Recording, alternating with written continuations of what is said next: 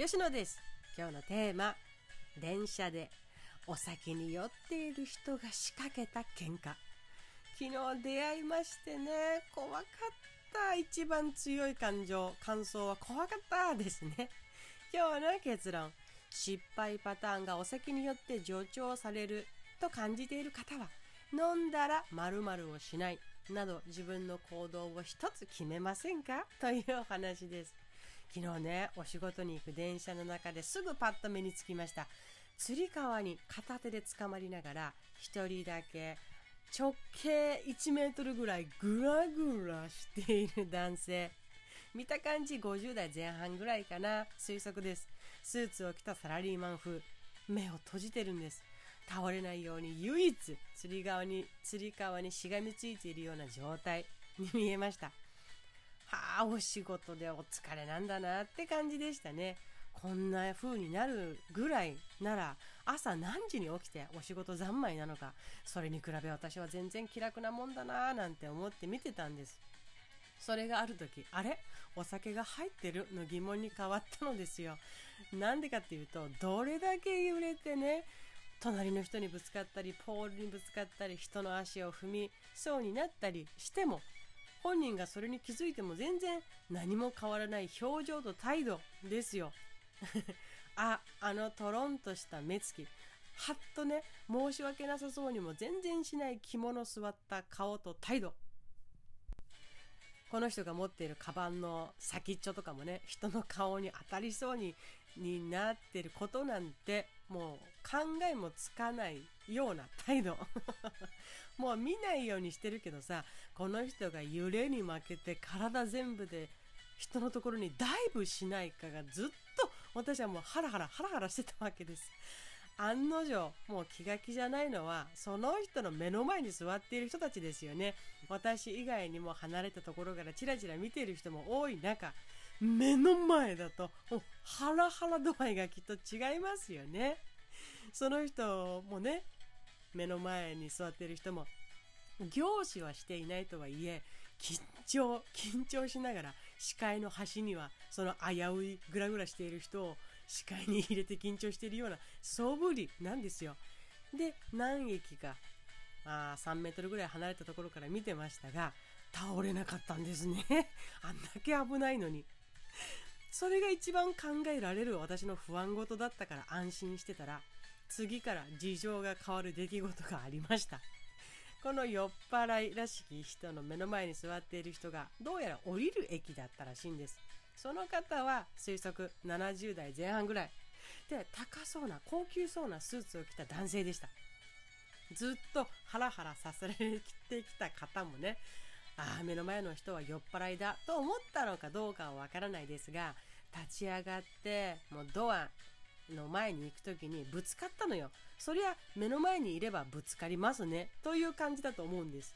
見た感じ、私が見た感じは体の4分の1ぐらいがぶつかったようなイメージでした。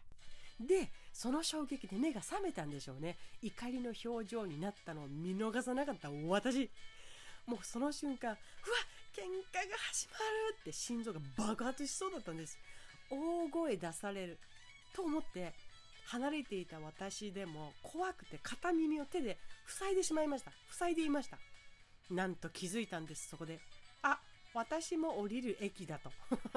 ぶつかってしまった人、目の前で座ってた人がおりましてね、今までうとうとしていたのにぶつかってきたという印象しかないグラグラさんは、その人の後ろから体当たりしながら同じホームに降り立ったんです。で、私も降りる駅だから。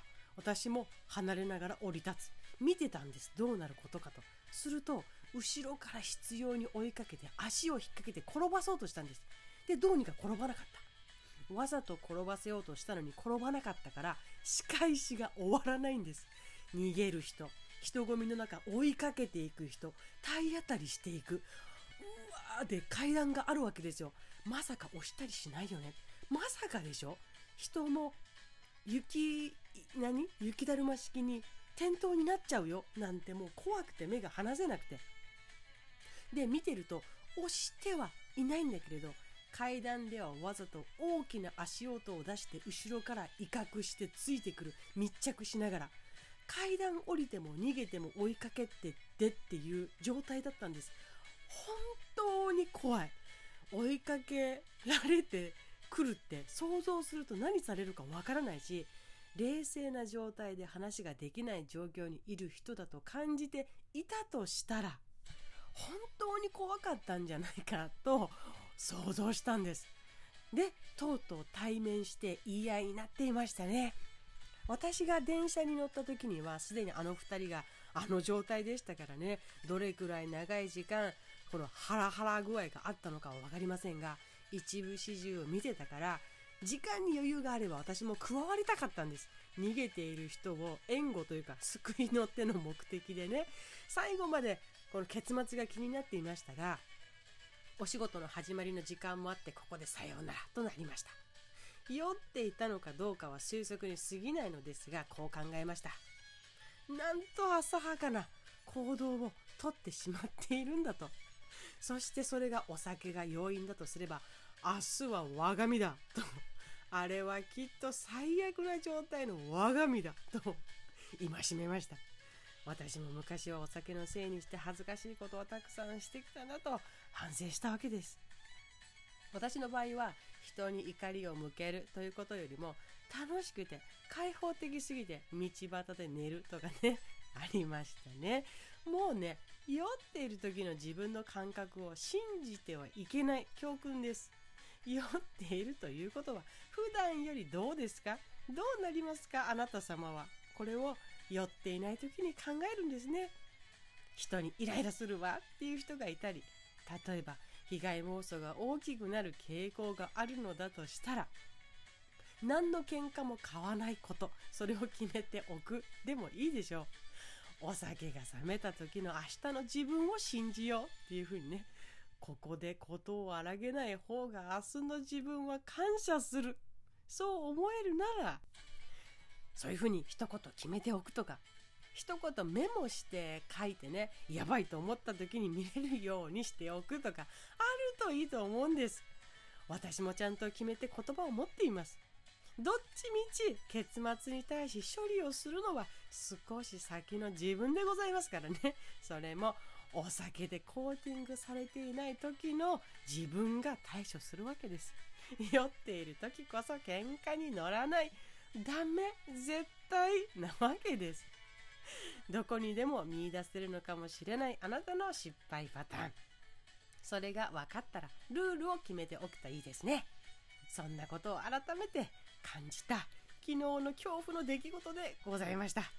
逃げていった人が無事でありますようにまあもっと言うとお二人が怪我なく無事でありましたことを祈っております。ではまた。